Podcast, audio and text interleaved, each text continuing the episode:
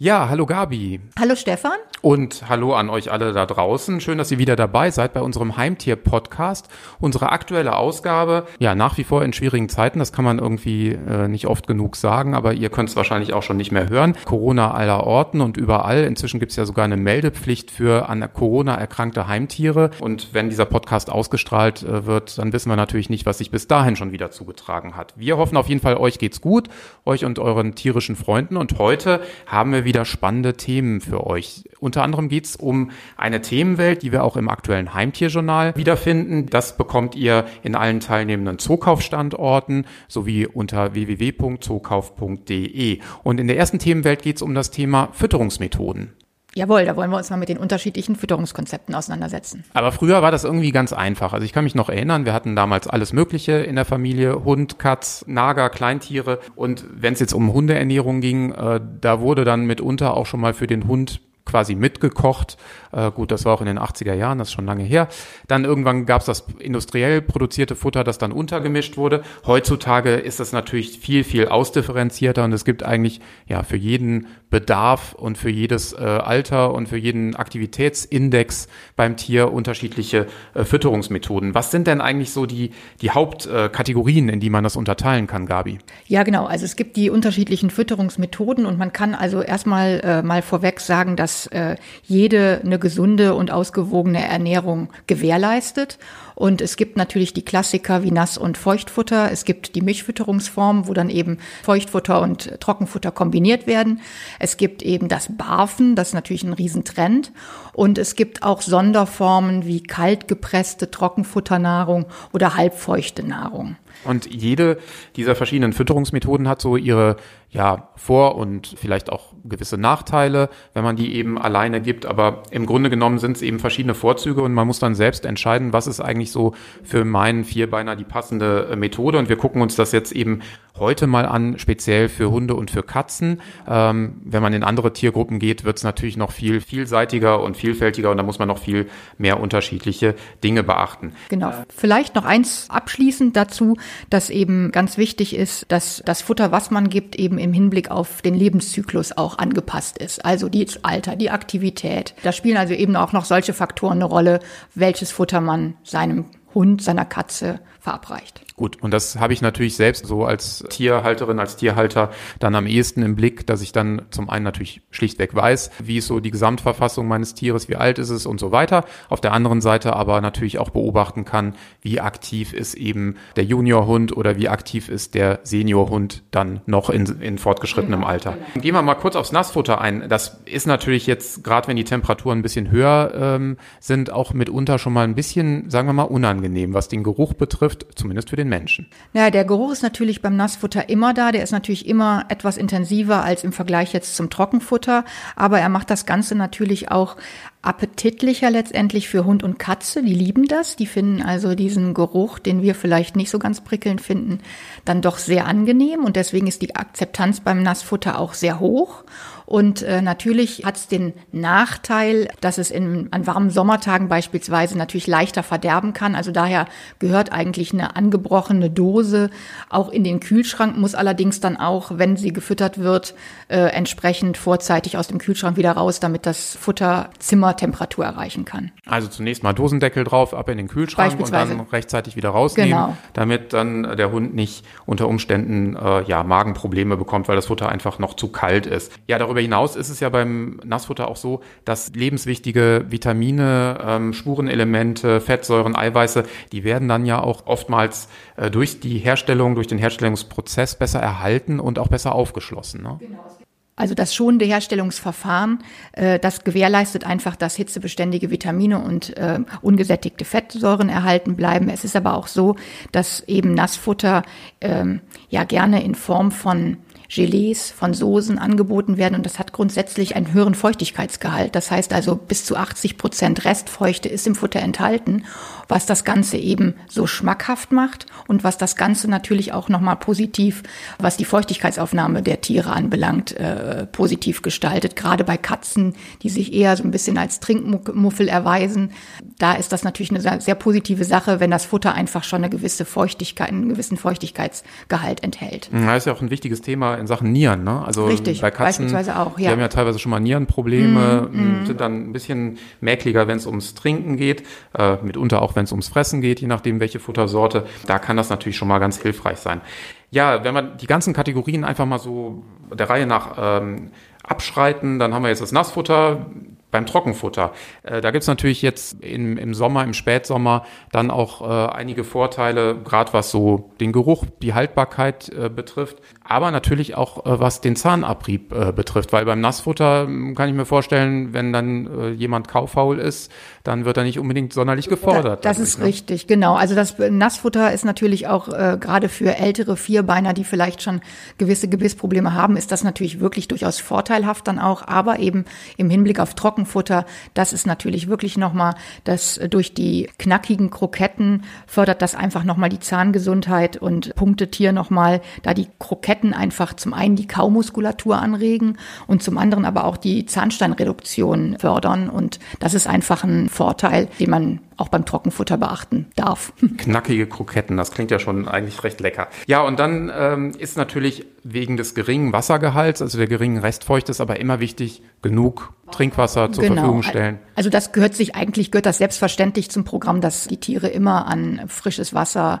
kommen und das zur Verfügung gestellt wird. Aber bei Trockenfutter ist natürlich das nochmal auch ein ganz wichtiger Punkt, denn eben Trockenfutter besitzt eine Restfeuchte von maximal 10 Prozent und äh, da muss einfach gewährleistet sein, dass die Tiere noch zusätzlich trinken. Ja, wenn man jetzt ein bisschen mehr Abwechslung im Napf haben möchte von Hund und Katze, dann ist natürlich Mischfütterung auch eine gute Form. Hast du eben schon mal angesprochen. Genau, sehr beliebt bei vielen Tierhaltern, weil sie eben das Ganze kombinieren können. Ganz wichtig ist allerdings, das heißt nicht, dass ich Trockenfutter mit Nassfutter mische, sondern das schon separat gebe, nur dass sie beide Varianten eben über den Tag erhalten. Abgesehen von der Mischfütterung ist natürlich ein Trend, also gerade im Bereich der Hundeernährung in den letzten Jahren immer wichtiger geworden, das Thema Barfen. Da gibt's natürlich jetzt unterschiedliche Ansätze von der Zubereitung komplett ganzheitlich. Ich lese mich ein, ich werde zum Ernährungsexperten zur Expertin und fange an, die Barfmahlzeit für meinen Vierbeiner selbst äh, vorzubereiten oder zuzubereiten. Dann gibt's natürlich so, so, eine Art Convenience-Barf, also äh, auch viele äh,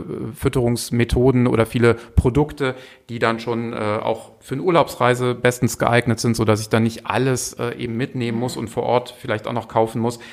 Wenn ich aber barfe, ganz wichtig, und mit frischem Fleisch hantiere, muss die Zubereitung natürlich genauso unter hygienischen äh, Bedingungen stattfinden, wie es auch in der menschlichen Ernährung ist. Also immer frisch zubereiten, in den Kühlschrank, möglichst ja zeitnah eben auch verfüttern. Das sind so die, die wesentlichen Maximen. Ne? Also das versteht sich auf jeden Fall von selbst. Hygiene ist da ganz wichtig, weil wir eben auch mit rohem Fleisch arbeiten und natürlich noch anderen Zutaten. Es gibt natürlich auch viele Tierhalter, die äh, das Barfen äh, durchführen und sich eben aber an den Produkten aus dem Zoofachmarkt halten. Und das kann man einfach auch nur empfehlen, denn diese Barf-Menüs sind schon komplett fertig und können verabreicht werden, ohne dass man da selbst nochmal in die Küche geht und das Ganze zubereiten muss. Jetzt haben wir uns da schon ziemlich äh, entlang gehangelt, entlang der Theorie.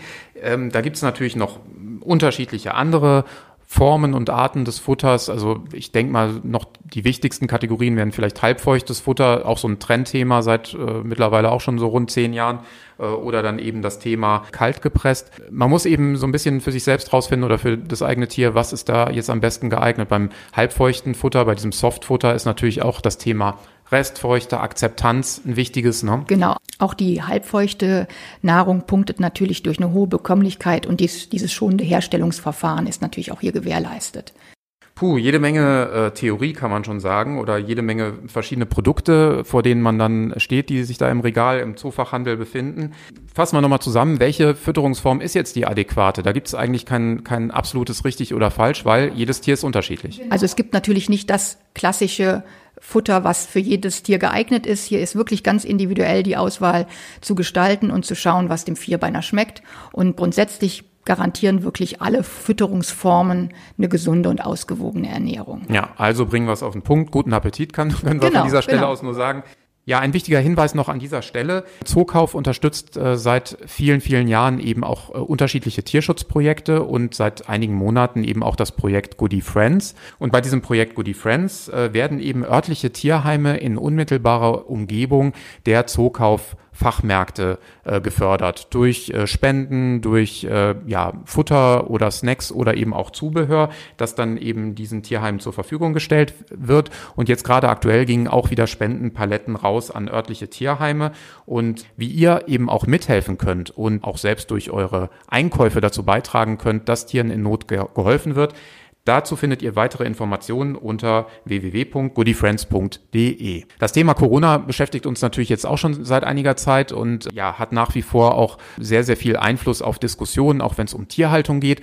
Und ich war einfach mal interessiert dran, was ist eigentlich unter diesem Begriff der Zoonosen zu verstehen und können bestimmte Krankheiten eben auch äh, leichter vielleicht durch Heimtiere, durch exotische Tiere vielleicht auch, die in menschlicher Obhut leben, übertragen werden. Und dazu haben wir ein interessantes Gespräch geführt mit Dr. Martin Singheiser, seines Zeichens Geschäftsführer des Bundesverbandes für fachgerechten Natur, Tier- und Artenschutz e.V., BNA. Und da hören wir einfach mal rein ähm, ja, ich bin einfach mal gespannt auf Ihren Vortrag und auch Sie werden in Ihrem Vortrag ja noch näher auf das Thema Zoonosen eingehen. Ähm, das ist auch ein Thema, das natürlich im Moment viele ähm, Heimtierhalterinnen ähm, umtreibt, auf der anderen Seite aber natürlich auch in der Politik stark diskutiert wird.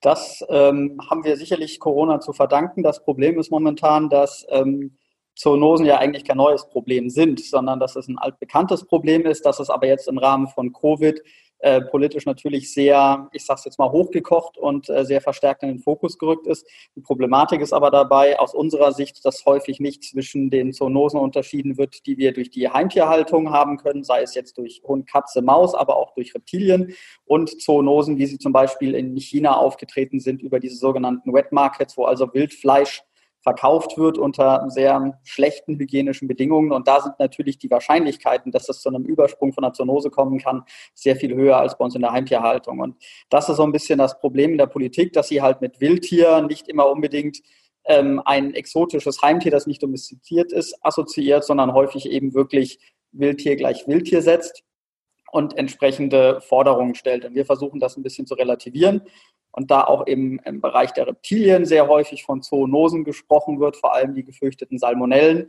haben wir natürlich auch das Thema Zoonosen in dem Vortrag über die Reptilienhaltung im Zoofachhandel und in Privathand aufgenommen. Jetzt nochmal vielleicht äh, so ein bisschen die Perspektive in Richtung äh, Heimtierhalterinnen, Heimtierhalter ähm, vor Ort. Ähm, muss ich mir jetzt verstärkt Sorgen machen, weil natürlich jeder irgendwie auch so darauf bedacht ist, egal ob er einen Hund oder eine Katze oder eben auch Reptilien hat, ähm, muss ich mir da verstärkt Gedanken machen oder reichen eigentlich die Vorsichtsmaßnahmen, die man ohnehin schon in Sachen Hygiene seit Jahrzehnten treffen soll äh, oder die man eben so in der, in der normalen Praxis als Heimtierhalterin dann eben auch trifft, reicht das eigentlich schon aus oder ähm, beginnt das Ganze jetzt irgendwie nochmal eine besondere Brisanz zu bekommen und wir müssen plötzlich Angst vor einer neuen Pandemie haben, die noch ähm, ja, unerkannt irgendwo schlummert? Also ich denke nicht, dass man Angst haben muss, sondern die gängigen Methoden reichen aus, aber man muss sie halt umsetzen. Und da muss man schon differenzieren. Habe ich jetzt beispielsweise einen Hund oder eine Katze, sollte ich mir schon anschauen, woher kommt das Tier? Habe ich zum Beispiel jetzt einen Hund äh, gekauft, der vielleicht aus äh, Drittstaaten ähm, nach Deutschland verbracht wird. Da gibt es ja in der Erfahrung die ähm, äh, oder in der, in der Vergangenheit die Beweise, dass da nicht immer unbedingt die ganzen Impfpässe so sorgfältig geführt sind und dass die Impfung, die in den Pass eingetragen ist, auch durchgeführt wurde. Also man sollte bei seinen Haustieren, die auch Freilauf haben, wie Hund oder Katze, schon regelmäßiges parasitologisches Monitoring machen, um sicher zu sein. Ähm, und natürlich dann die übliche Hygiene, Hände waschen vor, nach dem Kontakt mit den Heimtieren. Von einem Hund sollte man sich vielleicht nicht unbedingt durchs Gesicht schlecken lassen. Und ich sehe es auch persönlich immer ein bisschen kritisch, wenn Hund und Katze, die draußen rumlaufen, dann auch mit ins Bett dürfen. Ähm, bei Reptilien ist es so, wenn man Tiere aus Nachzucht erwirbt, deutsche, europäische ist jetzt sekundär, ist die Wahrscheinlichkeit, dass man da eine Zoonose einfängt, sehr, sehr gering. Ähm, bei Wildfängen, also aus der Natur entnommene Tiere, die dann äh, nach Europa verbracht werden und dort verkauft werden, da kann es natürlich ein größeres Risiko geben, dass es beispielsweise Zecken oder Milben gibt oder dass sie auch äh, andere Parasiten haben. Da, aber im Endeffekt muss schon im Zoofachhandel geschaut werden, dass die Tiere gesund sind. Und als Heimtierhalter, wenn ich das Tier dann wirklich erwerbe, ist es dann einfach am besten, es nochmal in die Quarantäne zu setzen, Kotausscheidungen mir anzuschauen. Die Kotausscheidung kann ich auch beim Tierarzt einschicken, der untersucht sie dann unter Mikroskop und kann mir dann eine Diagnose und eine entsprechende Behandlung geben. Und letztendlich gilt auch hier Hände waschen, Hygiene, getrennte äh, Möglichkeiten der Zubereitung. Also ich sollte nicht, wenn ich mir mein Abendessen zubereite, äh, nebenbei nochmal schnippeln für meine Heimtiere und vielleicht das gleiche Messerchen und die Schüssel für meinen Salat mit der Salatschüssel von der Bartagame nebeneinander stehen haben, sondern es sollte schon getrennt sein. Aber ähm, man muss nicht in Panik verfallen. Ja, Gabi, das war schon wieder unsere aktuelle Ausgabe des Heimtier-Podcasts. So es hat mir viel Spaß gemacht. Mir auch, ja, vielen Dank. So schnell geht die Zeit vorbei, genau. Äh, ja, und äh, ihr habt hoffentlich auch ein bisschen was mitgenommen. Also vielleicht auch, wenn ein, neues äh, Heimtier, vielleicht auch aus dem Tierheim bei euch äh, einzieht, dann äh, fragt man sich natürlich auch, welche Fütterungsmethode ist denn jetzt die richtige. Ich hoffe, wir konnten euch ein paar sinnvolle Tipps äh, mit an die Hand geben. Nähere Infos, wie gesagt, auch im Heimtierjournal. Und ich freue mich drauf, wenn ihr das nächste Mal auch wieder dabei seid und einschaltet. Bis dahin, tschüss. Bis dahin, ciao.